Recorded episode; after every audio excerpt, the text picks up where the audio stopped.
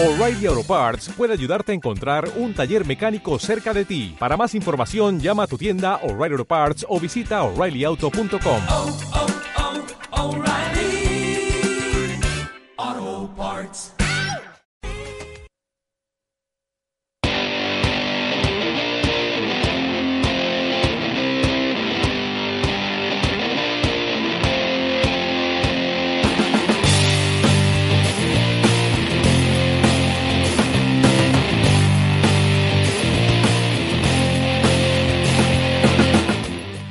Muy buenas tardes, ¿qué tal? Sean bienvenidos. Esto es Estilo Betis miércoles de Onda Bética en Neo FM. Aquí estamos una semana más para contarles toda la actualidad del Real Betis Balompié de la mano de Onda Bética, que dirige, produce y realiza este programa, uno de los cinco que se hacen aquí en Neo FM, uno por cada día de la semana. Y los miércoles, pues nos toca a nosotros en una semana en la que ya saben que el Betis viene de sumar esa cuarta victoria consecutiva ante el Deportivo Alavés el pasado lunes, tres goles a dos, con esa remontada gracias al doblete de Borja Iglesias y un Betis que se mantiene sexto en la tabla con 42 puntos. ¿Quién lo diría? eh? Hace unos meses, hace unos meses si nos llegan a decir que a estas alturas del mes de marzo iba a estar el Betis ahí peleando por los puestos de Europa League.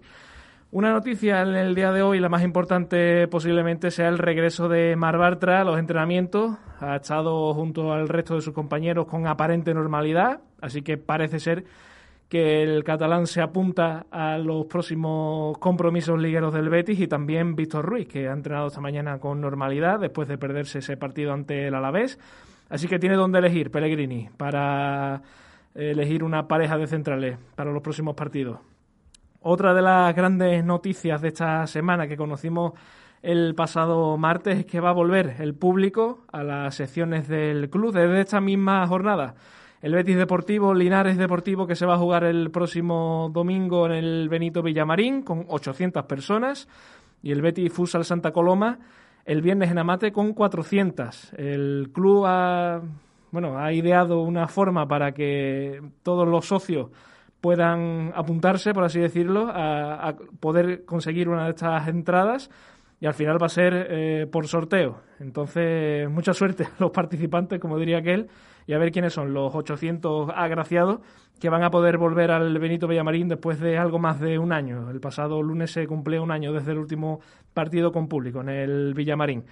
El siguiente será el Betis Féminas, que va a recibir público también en el, en el municipal de la localidad de San José de Arrinconada, donde está eh, disputando sus partidos de la Liga Iberdrola. Lo que no tenemos noticias es de la Liga Endesa, que esto es completamente aparte. Y de momento parece ser que no va a haber público en la ACB. Ya saben que pueden comentar el programa con nosotros a través de Twitter en arroba onda bética, en el correo ondabética donde eh, os recibiremos cualquier consulta, cualquier duda, cualquier apreciación, lo que quieran. Y nada, que no estoy solo, estoy con mis compañeros hoy mejor rodeado que nunca. Bernie Martínez, ¿qué tal? Pues muy buena Alejandro, ya bueno, eh, con ganita de, de, como siempre de este gran programa que hacemos aquí en, en nuestra casa en FM, con el derby ahí bastante cercano ya y bueno, los programas que siempre hacemos antes de los derbis son bastante buenos, así que no, no me cabe duda de que hoy se repetirá la hazaña. El año pasado el partido que hicimos, uy, el partido, el, el programa que hicimos justo antes del derby fue aquel que no sabíamos si iba a haber liga o no. Hablando de, que le favorecía al Betis o al Sevilla, Sí, el sí, sí. público, bueno, eh, un poco fecha AP, antes de pandemia. Pedro González, ¿qué tal? ¿Qué tal? Muy buenas, encantado de estar por aquí una semanita más. Y también está ahí con nosotros eh, mi tocayo Alejandro Fernández. Gutaben o Guten Tag, Alejandro, como, como bien quieras describirlo, ¿no? Eh, o traducirlo, mejor dicho. Pues nada, encantado de estar aquí. La verdad que esta semana, sobre todo, una de las mejores semanas que uno puede tener para comentar la previa y, y sobre todo, pues el postpartido que, que estamos viviendo de, esto, de esta gran eh, senda del Betis, ¿no? Y, y sobre todo, como estabas comentando, eh, ¿quién nos diría a nosotros eh, en esa previa del anterior derby? Eh, qué iba a pasar de, en estos meses con el gran el gran hacer, el buen hacer de, de nuestro entrenador Pellegrini y, y cómo está el equipo actualmente. Después analizaremos todo ello, pero antes que nada, como siempre, Pedro, eh, cuéntanos los datos post partido que deja esa victoria del Real Betis ante el Deportivo Alavés. Pues bueno, hacía 13 años que el Real Betis nos remontaba un 0-2. Vosotros lo recordaréis la temporada 2007-2008 en aquel partido frente al Fútbol Club Barcelona con aquel doblete de Edu. El Betis en este 2021 parece que ha dejado de ser ese equipo que perdía siempre si comenzaba perdiendo un partido. Tú ni te acordarás de ese partido. Bueno, ni... Berni no Yo lo sí sé. me acuerdo. Yo de este partido sí me acuerdo y, pues bueno, siempre en estos datos por partido echamos un poco la vista atrás y para una vez que, me acuerdas? acuerdo, Yo estaba en la grada y acabé llorando. Con eso te lo digo todo. Pues yo tengo anécdota con este partido. Es que yo- estaba, fíjate tú, en una excursión de fin de curso de la ESO. De cuarto de la ESO me pilló en Tenerife, esa semanita que, que estábamos allí de, de excursión. Y este partido no lo vi porque, claro, mm, había quien decía... Vamos a buscar un bar donde lo eche. Y digo, ¿dónde van con tanto Tenerife, en Tenerife un bar que, que echen el Betty con el Barça? O sea, que no le eché ni cuenta estando por ahí por el hotel, yo qué sé, la que estaría liando, me viene alguien y me dice, oh, tu Betty va perdiendo 0 Digo, vaya hombre. Y después, a las 3 horas o así, ya había acabado el partido, me enteré que había ganado. O sea que imagínate la, la fiesta tinerfeña que hice yo. El Betis de Pellegrini encadena cuatro victorias consecutivas en Liga, algo que solo Quique Setién en la 2017-2018 y Pepe Mel en la 11-12 habían logrado últimamente. El récord de victorias seguidas está en seis. Lo superará hasta Betis con el calendario de Sevilla, Levante y Elche. ¿Superará este Betis ese récord de 6 victorias consecutivas? hombre, yo creo que la prueba de fuego mayoritaria en este caso es el derby, ¿no? Eh, yo creo que no habría mejor forma de, encauzar la recta para superar ese récord que, el derby, porque luego, luego vienen dos equipos que, bueno, son sobre el papel un tanto más pues, fáciles, por llamarlo de, de alguna manera, y, y el propio Betis va a ser el que se ponga a techo, ¿no? Todos estamos esperando, parece, o, o, bueno, parte del Betis de una jornada más, bueno, ya va a llegar el batacazo, va a llegar el batacazo, y es que no llega, no llega el Betis sigue surfeando en, en la ola de los tres puntos. Los 42 puntos que tiene el Betis, hablando de puntos, significan haber igualado la puntuación más alta a estas alturas de campeonatos de la temporada 2001-2002, cuando el Betis de Juan de Ramos también gozaba de 42 puntos en esta jornada 26. Lo cierto es que la cifra de puntos del Betis, relacionándola con la historia de- del propio Club Verde y Blanco, es espectacular. Lo comentábamos la semana pasada, si lo recuerdas, que si el Betis era capaz de ganar iba a igualar este, este dato, ¿no? Y la verdad es que, claro, uno mira las sensaciones y dice, ostras, que bien está el Betis, ¿no? Pero claro, cuando te ponen los datos por delante y ves que este Betis de Manuel Pellegrini es el mejor Betis del siglo XXI, que tampoco era difícil mejorarlo, pero ahí está, es que, bueno, es sintomático. Yo de, de- de ese Betis de Juanda ya no me acuerdo, ¿eh? Eso hay que decirlo, de ese ya, de ese ya no. Y es cierto, lo, lo hablamos la semana pasada, de que habla muy bien del Betis de Manuel Pellegrini, pero también habla muy mal de cómo lleva estos 20, 21 años eh, el Betis, bueno, en sus respectivas competiciones con una, una puntuación no, no muy alta. Nombre propio, Borja Iglesias, que ya suma nueve goles perdón, esta temporada y ha marcado seis en sus últimos cinco partidos. El segundo delantero nacional más goleador de este 2021 y promedia más goles en estos nueve años que Messi o Isaac, el delantero de la Real. Únicamente Luis Suárez, el uruguayo, lo supera en el global de la temporada. Con estos números en la mano, con estas cifras, ¿el Panda Selección? Ojo que abrimos la campaña de El Panda Selección, ¿eh? Yo creo que es demasiado, ¿eh? Hombre, va a estar complicado, ¿no? Porque sobre todo eh, el Betis eh, tendría que aumentar, sobre todo en este, eh, la- la- o, o por lo menos cumplir las expectativas que hasta ahora se le está poniendo al Panda. Pero sí que es cierto que, como bien comenté en el análisis, cada vez se parece más a ese jugador de 28 millones por el que el Betis eh, se lo compró al español y sobre todo eh, que no nos extraña cuando anteriormente te ponías en YouTube eh, los goles que había metido, no solo en español, sino en Zaragoza, y lo que realmente sorprendía era el, baja- el bagaje tan poco competitivo que había dado este año- en este año y medio. Entonces, a día de hoy sí está cumpliendo las expectativas. Ojalá que siga así. Hombre, yo te voy a decir una cosa, tan difícil no es que vaya a la selección, ¿eh? Porque Bueno. dime tú, un- ahora mismo, un delantero español, Yo te digo tres. Pero dime un delantero español que a día de hoy, que a día de hoy, A día de hoy, sí, esté sí. marcando los mismos Ah, o más bueno. goles que Borja Iglesias. De cifras hablamos de otra cosa. Gerard Moreno, pues ya Guapas y Roger Martí. Pero de eso es de lo que tenemos que hablar a la hora de llevar a un jugador a la selección, ¿o ¿no? Sí, pero si ¿De cifras o de perfiles? Exacto. de cifras, de cifras. No, cifras no, porque al final si no la selección es como un trofeo. Y la selección no es un trofeo. Pero eso iba yo. Al, es un proyecto aparte. al perfil, si bien dices, eh, Borja Iglesias es el único que es un delantero 9, por así decirlo, eh, típico tanque, que va bien por arriba, porque tanto Gerard como Roger como Yago Aspas son el típico segundo punta, ¿no? Que cae un poco a banda, que viene a jugar con el centro del campo. Roger quizá más nueve.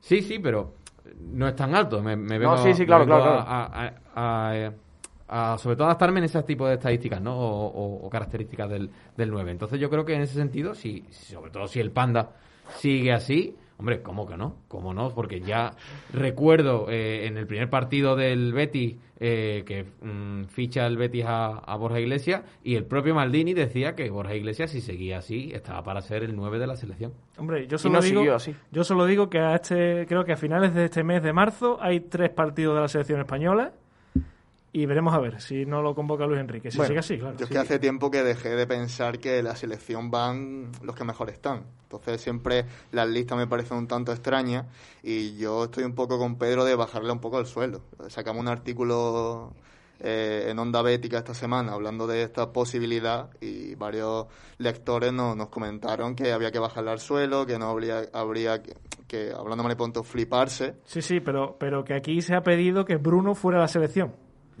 Hombre, o sea, sí, si se ha pedido que Bruno- la selección y tu raspe. No sé, no sé. Yo si, no, yo me quito. si en su día se pidió que Bruno fuera a la selección, ¿por qué vamos a echarle al suelo con pedir que Borja Iglesias vaya a la Hombre, selección? si por pedir.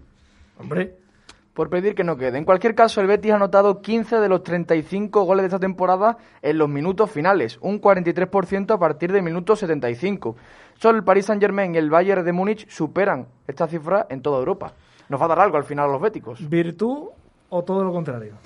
Pues ahí estaría si, si analizar si esto es eh, una característica que va unida un tanto a la suerte que está teniendo el Betty desde inicio de este año, que parece que está tocado con una varita mágica, o si, por otro lado, esto es una estrategia de don Manuel Pellegrini de aprovechar los finales de, los partidos para asestar, pues bueno, esas puñaladas finales y llevarse siempre los tres puntos. Yo no sé nuestros analistas qué, qué pueden decir al respecto. Yo perfectamente sí lo veo una virtud, pero es una virtud de fondo de armario. Porque si nos paramos a pensar, el Betis a día de hoy somos incapaces, eh, sobre todo de medio campo hacia, hacia adelante, de establecer jugadores titulares. Y vengo a referirme en que eh, pues este fin de semana jugó Juanmi, porque eh, Pellegrini lo apremia por el gol. El fin de semana pasado todos, eh, ante alguna que otra baja, veíamos a Lainez titular, y de hecho Lainez hubiese, hubiese seguido siendo titular si no hubiese eh, enfermado por el COVID. Nabil Fekir, príncipe en Francia, es intocable, como bien diría aquí el compañero.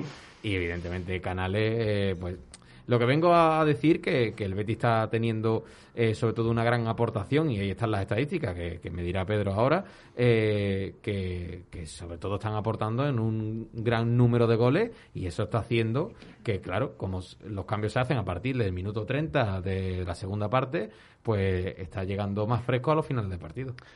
Pues sí, los cambios están siendo muy importantes porque el Betis es el equipo de las cinco grandes ligas que más goles ha anotado desde el banquillo, con 14. De los 15 goles a partir del minuto 75 citados anteriormente, 9 han sido obra de jugadores que salieron desde el banquillo. En total, 22 puntos y un pase de ronda en Copa gracias a los cambios de Manuel Pellegrini. Esto es acierto de Pellegrini, que sabe qué tocar del 11 para que el partido al final se decante para el Betis. ¿Es suerte o es que el jugador que sale, sea quien sea, sale enchufado porque la plantilla está enchufada? Yo creo que no es solo que los futbolistas están enchufados, algunos de mejor forma, otros de peor, pero yo creo que es mano de entrenador, ¿no? Yo creo que Manuel Pellegrini ha demostrado ya a esta altura de la temporada, y creo que es innegable, una realidad, que es que sabe analizar los partidos y sabe eh, siempre, o la mayoría de los partidos le ha salido bastante bien eh, el resultado que le ha dado los jugadores que han ingresado desde el banquillo. Además, Pellegrini yo creo que es el mejor repartidor de oportunidades de la liga. Es decir, muy sencillo. Te quedan 15 minutos para que acabe el partido. El jugador sabe que si juega bien a la semana que viene es titular. Ahí está lo de Juanmi. Pellegrini creo que es el entrenador, en el mejor sentido de la palabra, más simple. Te doy 20 minutos y cumple a la semana siguiente el titular. Si no, no. Además, yo creo que sería suerte si hubiese pasado en un par de partidos, pero es que lleva pasando, yo creo que desde el partido contra Osasuna, y no me refiero al de Liga en casa, sino al de Sí, aquí eh. en el Sadar, lleva pasando. Metió a Borja Iglesias, marcó en ese partido, metió a Miranda y marcó en ese partido, y tenemos incontables eh, eh, partidos. Por ejemplo, me recuerdo ahora mismo el de la Real Sociedad en Copa, que mm, entra Borja Iglesias y fue cuando ahí empezó un poco a surgir eh, y a volver el delantero gallego y así en varios encuentros. Entonces yo creo que Pellegrini está sabiendo administrar, sobre todo, como bien ha dicho Pedro, a, a su plantilla, a, los- sobre todo los cambios, y, y eso hace que el plantel a día de hoy esté confiado porque bien se vio en el juego eh, en este partido contra el Alavés que a pesar de ir 0-2 parece que los futbolistas seguían pensando que el partido iba a empate y seguían intentándolo y seguían con una misma idea sin volverse locos y sin perder un poco la noción de que les había dado en, en ese sentido el entrenador. Fíjate, Alejandro, que Tello sale desde el banquillo y luego nunca aparece como, como titular. ¿Por qué, ¿Por qué será?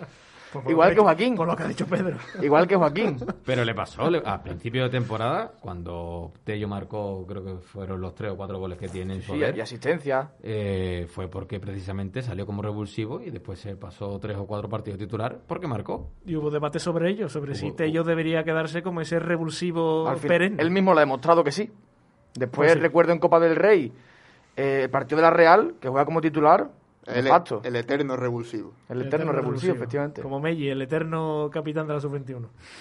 Eh, muchas gracias, Pedro, por estos datos post partido que siempre nos cuentan. Y vámonos con la tertulia, vámonos con el análisis, porque, bueno, analizando un poco el partido del Betis el otro día ante el Deportivo Alavés, eh, quedándonos ¿no? con esa primera media hora de partido, hay que recordar que el Alavés marca el segundo gol en el minuto 25.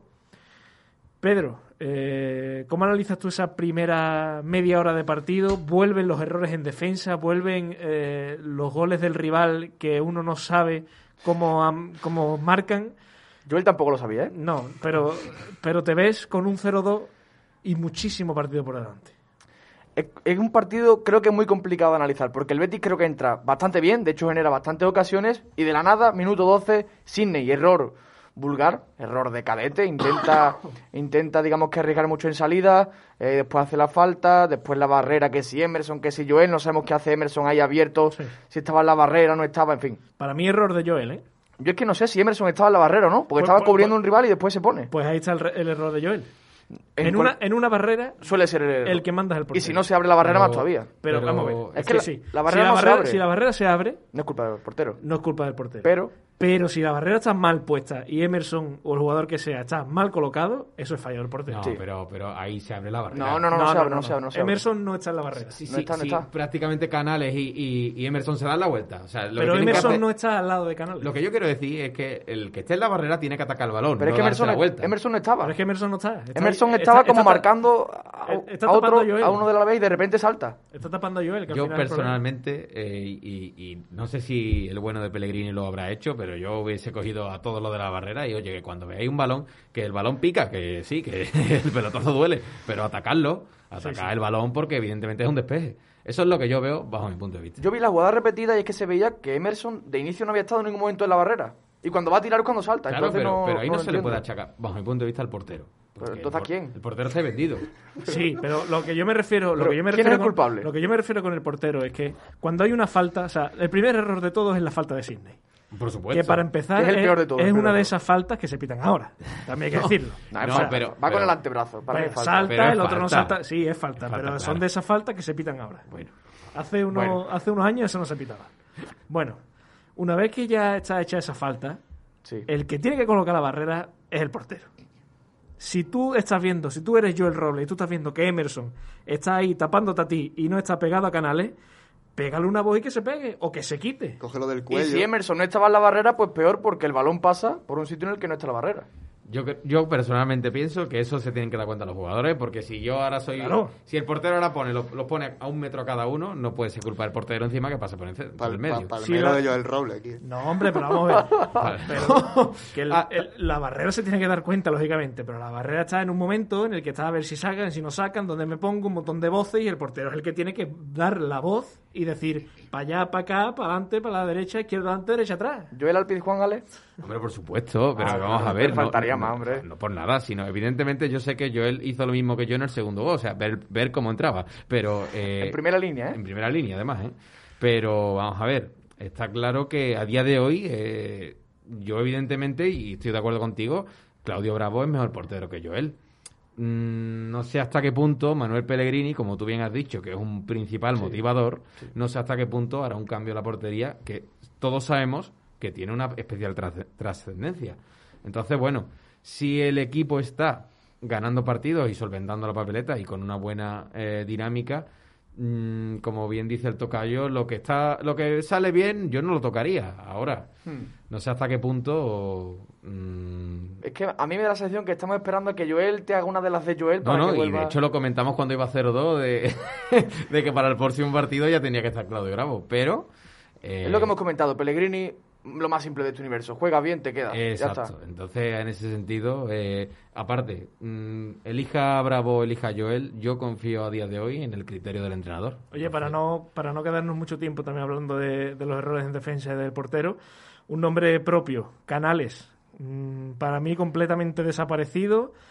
Eh, se le ve muy perdido o se le ve muy desconfiado quizá a raíz de esos dos penaltis que falla, el de la tanda de penaltis ante el Bilbao y el de Getafe. A raíz de ese día yo creo que, que todo ese boom con el que venía después de la lesión eh, se cae completamente como un, castillo, como, como como un castillo de naipes. Y no sé qué sensación tenéis ustedes. También puede ser, y ya me diréis vosotros, que la posición en la que lo está poniendo Pellegrini no es la más idónea.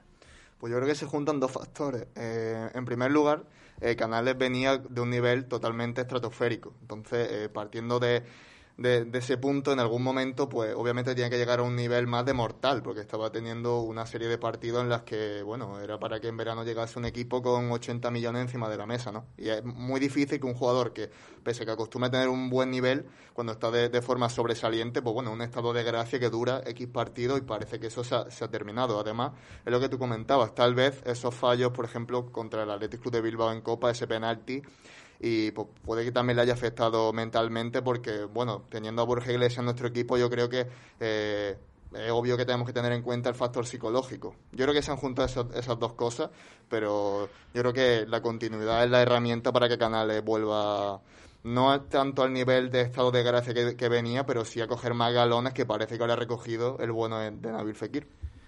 Hombre, yo creo que Canales, eh, sí que es cierto que ahora eh, ha sufrido una evolución en su juego, pero algo que ha sido muy bueno para el Betis es que el Betis ha empezado a prescindir de, de lo imprescindible, valga la redundancia, que era Canales, ¿no? Porque si no pasaba la jugada por él, eh, parecía que el Betis no creaba peligro. Y eso es muy fácil para los rivales, que tú cubres con dos tíos a, a- un futbolista como es Canales y ya, pues, cortocircuitados, por así decirlo, la creación del Betis. Ahora, eh, ¿qué es lo que está haciendo eh, el Betis con sin Canales en la base de la jugada? Como bien le gusta decir aquí a mi compañero Pedro. eh, pues que la creación se la está dejando sobre todo para Guido, que se incrusta entre centrales, Guardado que hace un poco de anclaje entre esa zona del centro del campo y la defensa, y Canales, al estar más cerca del área, es un futbolista eh, que, como tiene tanto peligro para el rival, pues el rival no sale tan alegre a la presión. Por lo tanto, eso está haciendo que el Betis pueda tener más salida. eh, eh, bueno, en la creación, en la salida de balón. Entonces, eso es lo, lo principalmente que yo veo positivo, ¿no? En contraproducción, bueno, pues evidentemente Canales ya no está tan eh, pendiente de- de la salida de balón del juego del Betis y por lo tanto el Betis pierde a la hora de, de- bueno de, sobre todo la aportación física y técnica que le da este futbolista. Pero por otro lado también está más fresco para que en determinados momentos del partido eh, venga a recibir eh, su, su posición arriba la ocupe otro futbolista y como vimos por ejemplo el partido contra el Alavés este lunes eh, Pellegrini hizo un cambio y no movió mm, el ajuste atacante del, del equipo y al revés estuvo muchísima más mordiente porque tenía a tres futbolistas eh, de creación con muy buena técnica como son Joaquín, Fekir y Canales y el, el sistema no se vio para nada afectado. Yo creo que lo de Canales también pasa por un punto de inspiración que ha perdido. Que evidentemente lo que lo de antes, no sé si era normal, pero las Es que, cifras están ahí. Claro, es que tantos goles en muy pocos partidos, eso era una locura. Es demasiado. Yo creo que Pellegrini lo tiene muy claro. El guardado Guido es para un plan mucho más conservador, para ser más sólido, para yo creo también competir mejor. Y el otro día lo vimos en el descanso. Necesitas remontar, el rival se te va a encerrar, Canales junto a Guido y arriba creo que era Juanmi, Fekir y Joaquín. al final creo que Pellegrini lo tiene claro en ese sentido, que adelanta Canales aún a sabiendas de que sin el cántabro atrás va a perder un poquito la circulación y que el equipo va a perder calidad ahí, pero que después, evidentemente, el equipo sin balón yo creo que es mucho más compacto y mucho más sólido. Oye, no sé si pensáis lo mismo que yo, pero creo que hay un futbolista, un nombre propio, por el cual el Betis se mantiene en el partido y consigue remontar, y no es otro que Nabil Fekir. Uf, qué bueno es. Pero es que ya no sé, es cuestión de que sea bueno. Qué bueno es. Es que está descaradamente comprometido. De hecho, el otro día, el otro día creo que tuvo más protagonismo en salir de balón que el propio Canales, que es algo que no lo Claro, hemos claro. visto mucho. Y además es que, eh, si, no, si recordáis, esos últimos minutos de la primera parte con el Betis 0-2, en los que todos pensábamos que esto se iba a acabar ya así, que no iba a haber opción para remontada, él la pedía, venía donde fuera a pedir la pelota, buscaba la falta, buscaba el error, buscaba meterse, buscaba el pase, era el único que, que se estaba echando el equipo a la espalda. Es que buenísimo, porque el tío viene a recibir, el tío se da la vuelta, el tío conduce y como pise ahora en conducción, pff, échate las manos a la cabeza para pararlo. Y de hecho ahí está la cifra de los penaltis que ha provocado. Va a un extremo, se asocia con él, la cambia al otro lado. En fin, a mí me parece un futbolista superlativo. Yo creo que Fekir perfectamente ha, ha cogido ese rol que tenía Canales de echarse el equipo a la espalda y hacer un poco de todo cuando nada sale. Y, y bueno, muchos le achacábamos que se le pedía un poquito más a Fekir, tanto a nivel goleador como a nivel de juego, pero también eh, ha llegado un punto de implicación que, que muchos lo están viendo también en redes sociales, esa historia con los Jackie de fondo, tal, pero se ve sobre todo en en el verde, ¿no? Es lo que comentaba, lo que, lo que comentabas tú y Pedro. Así que bueno, mientras que el bueno de Sergio Canales vuelve a, a su nivel predilecto, ahí tenemos a- al bueno de Nabil Fekir cubriéndole la espalda y liderando al Real Betis de Don Manuel Pellegrini. ¿Y cómo, cómo celebra ese segundo gol? Le pega tres, tres guantazos a Joaquín en la espalda, eh, que hace que, que- que parezca una principal motivación. No sé, yo la verdad que estaba disfrutando mucho. Sí que es cierto que, que el Betis iba abajo en el marcador, pero mm, no sé si os acordaréis de, de varios corners que saca el Betis en corto, pero ya con Fekir en el, en- metido en el área, que mm, eh, inculcaba miedo a, a los- a los rivales. Y evidentemente estaba gozando porque dices tú, es que, es que no te esperas lo que se va a sacar. eh, o se saca un centro, un disparo, en fin. Entonces, bueno, yo la verdad es que lo único que nos queda es seguir disfrutando de este gran futbolista. Esperemos que, que el Betis se pueda clasificar para Europa y no tener que prescindir de él para cuadrar cuentas. Y además, eh, es que es lo que decíamos, es que mm, está ahora mismo probablemente Fekir eh, dando la mejor versión que ha dado en el Betis. O sea, ya, sí es verdad que se le puede pedir quizá que meta, que meta más goles, el año pasado metió algunos goles más, pero se le está pidiendo, o al menos está haciendo eso que debe hacer un líder, y es, si el otro compañero no está, que es el otro que tiene que tirar del carro conmigo, que es Canales, si él no está por lo que sea, pues aquí estoy yo. Y a nivel goleador, es que el otro día tiró creo que eran siete u ocho veces a portería de fuera del área. Yo no sé muy bien por qué razón ha perdido ese punch en ese golpeo a media distancia, pero lo cierto es que le está costando un poquito más. Le pega mordido, no termina de encontrar bien la superficie de la pelota, pero al final lo que comentas, Ale, se ha echado al equipo a las espaldas y el Betis lo está agradeciendo mucho.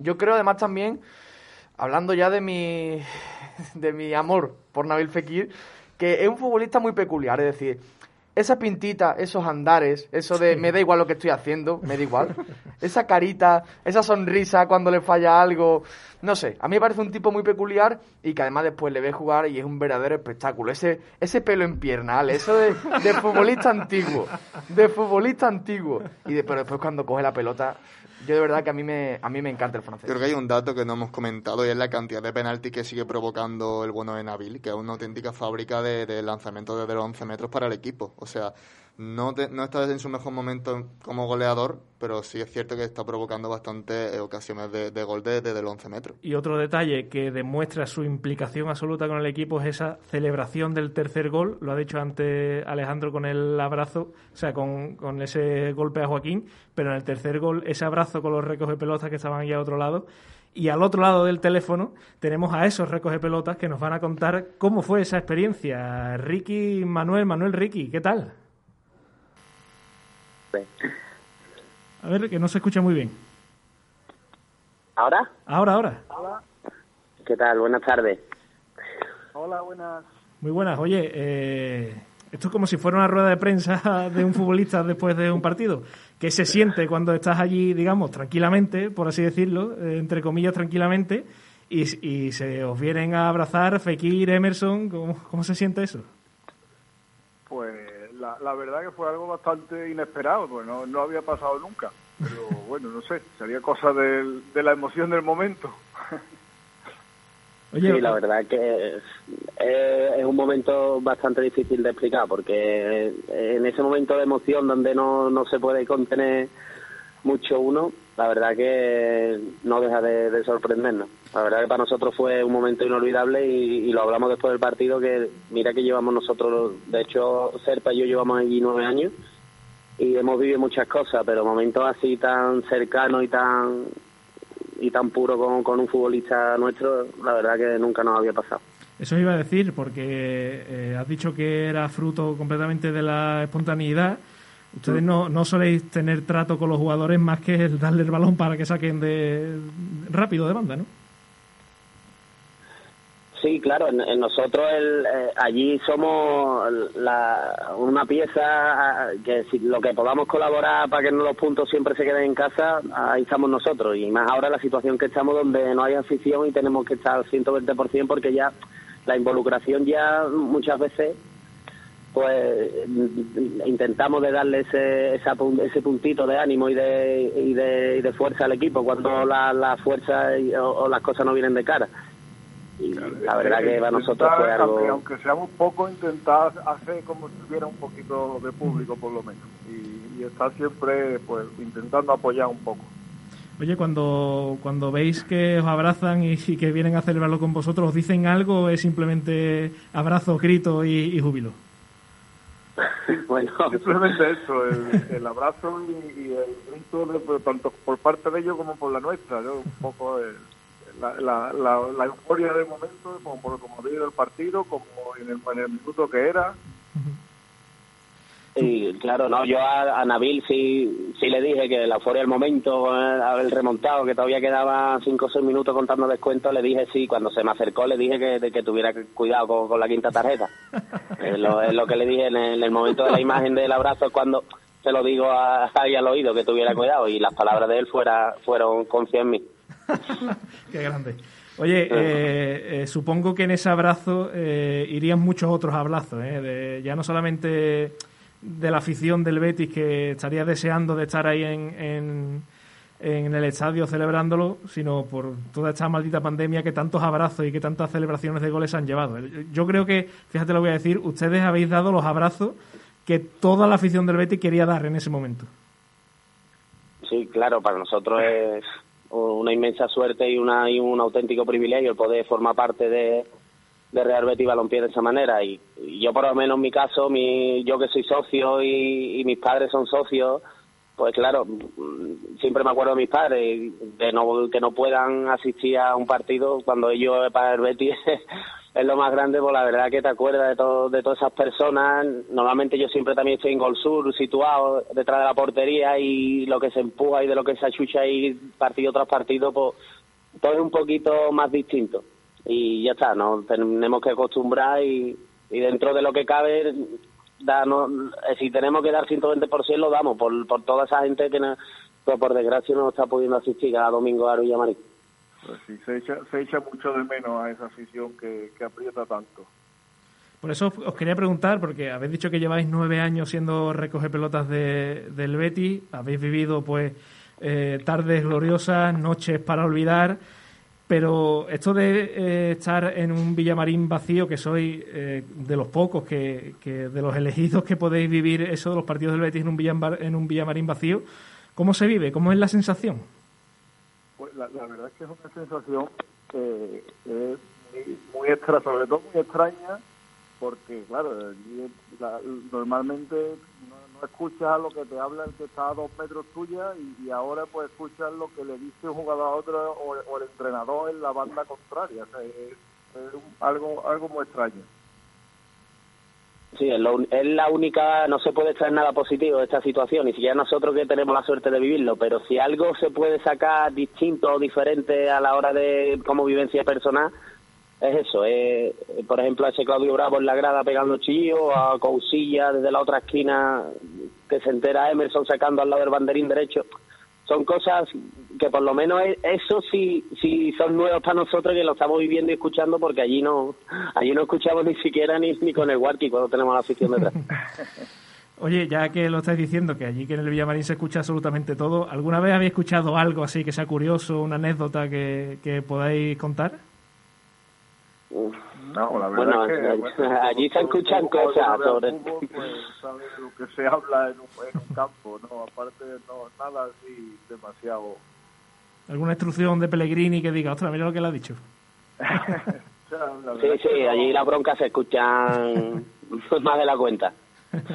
Y sobre todo a mí lo que más me ha sorprendido es el, el, los árbitros, la actitud que tienen los árbitros hacia los jugadores. mm, Por ejemplo, mm, del Cerro Grande, Mateo Lau, a la hora de seguir la jugada, de comunicarse con los jugadores, me sorprende muchas veces la, la actitud que tienen tan personal y tan cercana con, el futbolista que muchas veces comentan hasta, hasta las propias jugadas.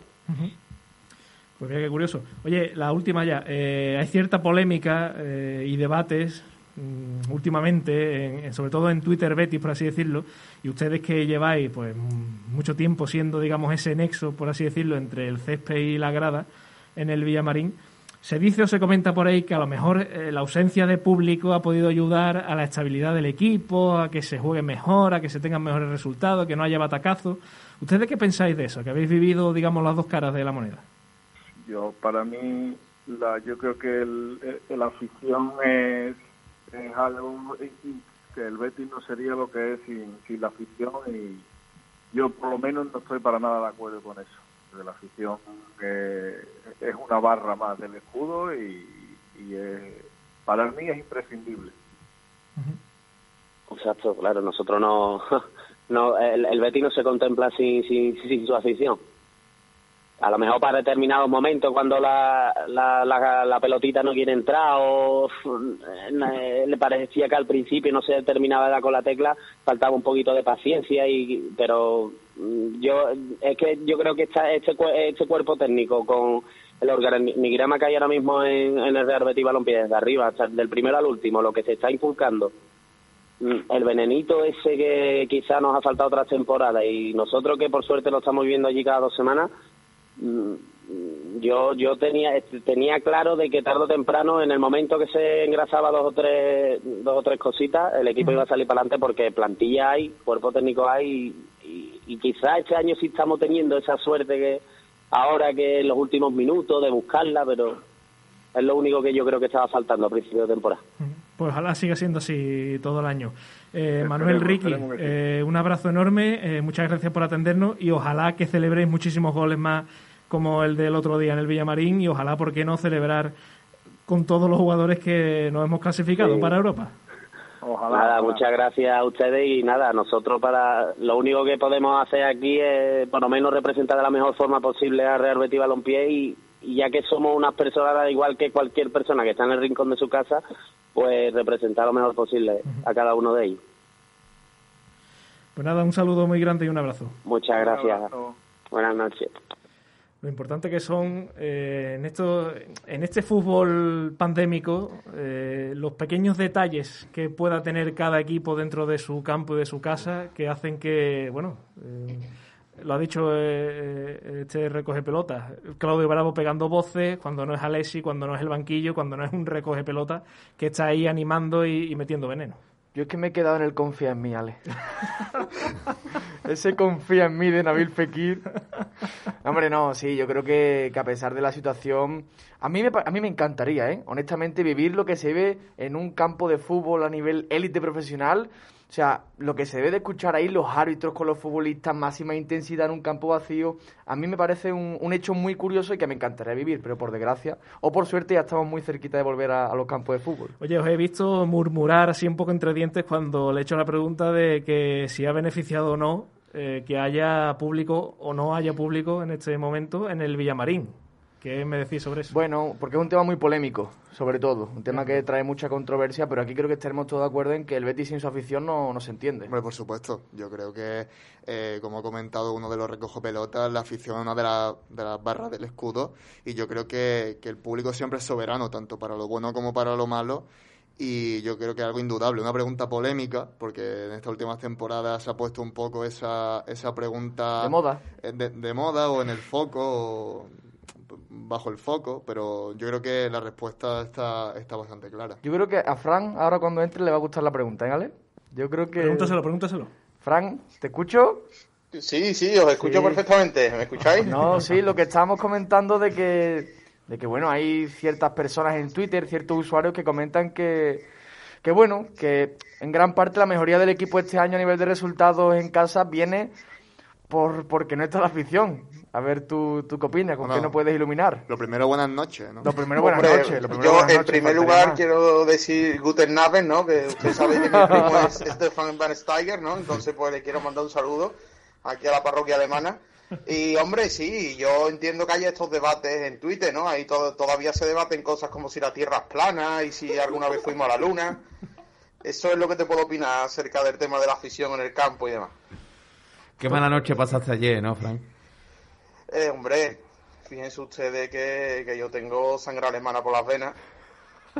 Y, Por el hombre, color de piel, ¿no? Sí, hombre. Sí, Alan es primo tuyo. Hombre, hombre, Podría primero, serlo, nosotros en Chiclana veraneamos. Pero bien, bien, fue, fue una noche buena, no, no estuvo mal la cosa.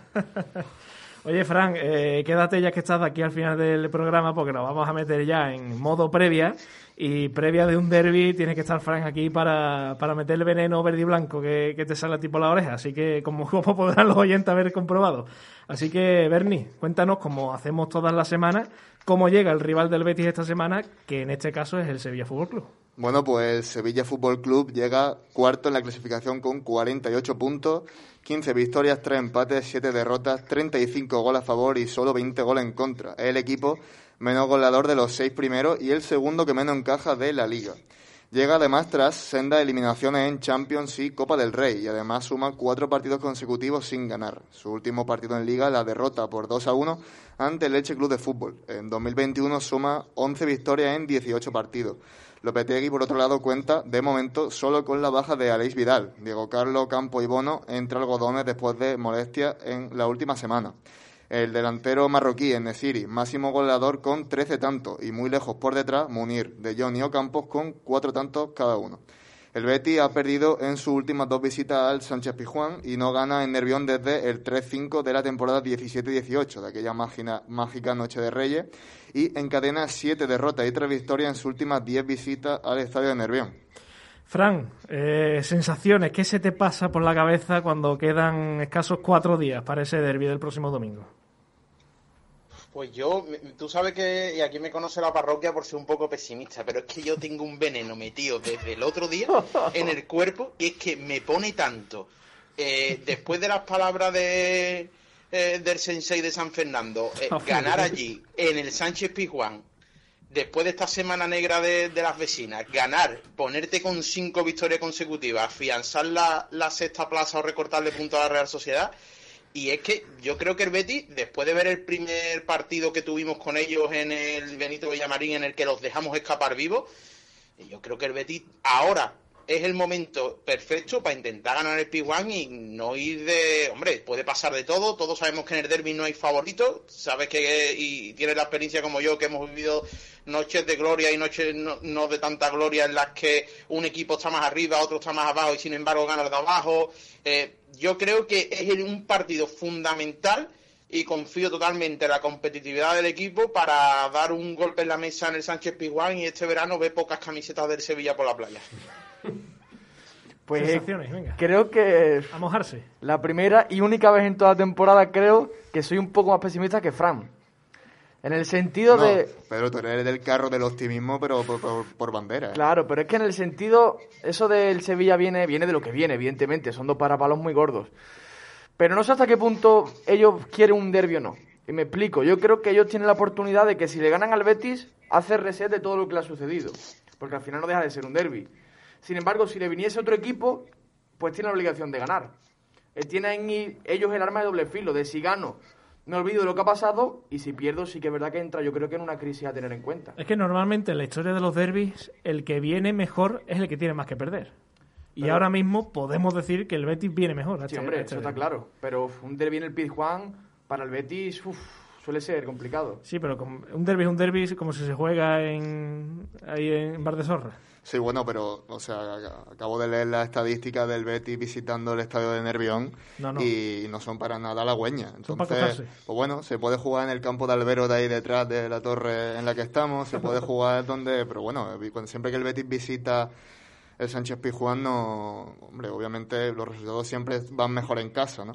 Pero bueno, hablando un poco del derbi, yo creo que lo que, lo que ha comentado, lo que ha comentado Pedro, yo creo que el Betis tiene más que perder, también porque llega mejor, el Sevilla tiene que ganar de forma casi obligatoria para encauzar una situación que, si además se remata de últimos últimas semanas de, de, bueno, de auténtica casi que debacle en- en territorio sevillista, eh, se hace casi obligatorio encauzar la situación ganándole al eterno rival.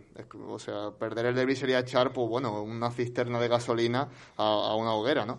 Entonces, pues bueno, yo creo que, que, que como comenta Fran, pues es el momento idóneo de enfrentarse al Sevilla, el Betis lo tiene muy claro, viene con unos resultados bastante positivos, con una espiral de competitividad bastante buena y con don Manuel Pellegrini al mando. Yo creo que hay que creerse a este equipo, por supuesto que hay que confiar en una posible victoria, pero tampoco hay que lanzar las campanas al vuelo como muchos están haciendo ya desde la noche de ayer y yo creo que hay que ser moderado. No, no soy el tío más optimista del, del mundo, vosotros lo sabéis, pero yo creo que hay motivos suficientes, como comenta Fran, para creerse a este equipo de que pueda hacer, eh, puede llevarse el derby, por supuesto.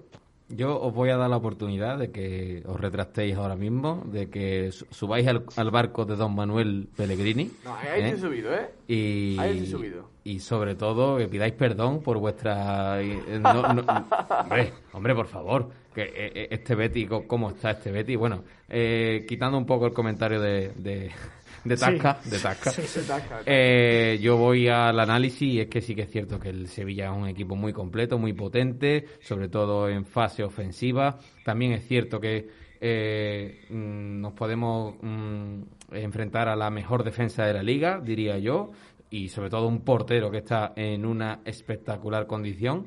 Pero bueno, ahí está el Betty, que, que llega con una eh, envidiable eh, forma física también, todo hay que decirlo. Y bueno, yo creo que podemos presentar guerra. Ya lo hicimos en el partido de ida, eh, donde sí que denotamos que el Betty, ante las bajas, no tenía un, un refresco o un revulsivo en el, en el banquillo. Y a día de hoy yo creo que podemos, eh, si, si- si el partido eh, va a empate o a favor a partir del minuto 70, yo creo que tenemos bastantes posibilidades de llevarnos el partido.